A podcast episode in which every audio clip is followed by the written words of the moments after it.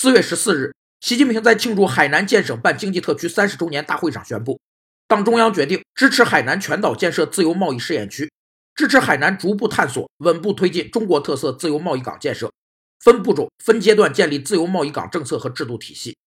自由贸易港是建设在一国国境之内、海关管理关卡以外的，允许外国货物、资金自由免税进出的港口区。外国商品只有进入所在国关税区时才纳税。自由贸易港主要有四个作用：一是提高港口吸引力，扩大港口吞吐量，提高港口的中转功能；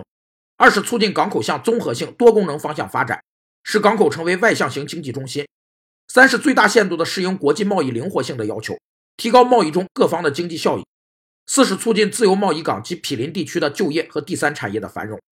有专家指出。自由贸易港是当今世界最高水平的开放形态，有助于海南和世界更紧密的联系，进一步带动海南发展腾飞。